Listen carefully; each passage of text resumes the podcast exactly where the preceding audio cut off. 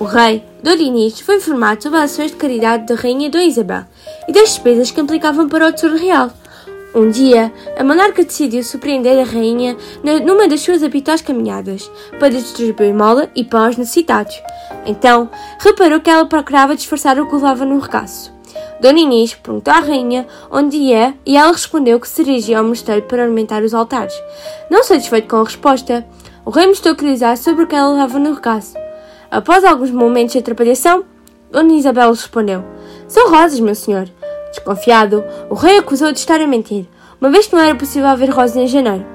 A obrigou a abrir a e a revelar o que estava lá escondido. A rainha Isabel mostrou, perante os olhos espantados de todos, as belíssimas rosas que guardava no regaço. Por milagre, o pão que levava escondido tinha-se transformado em rosas.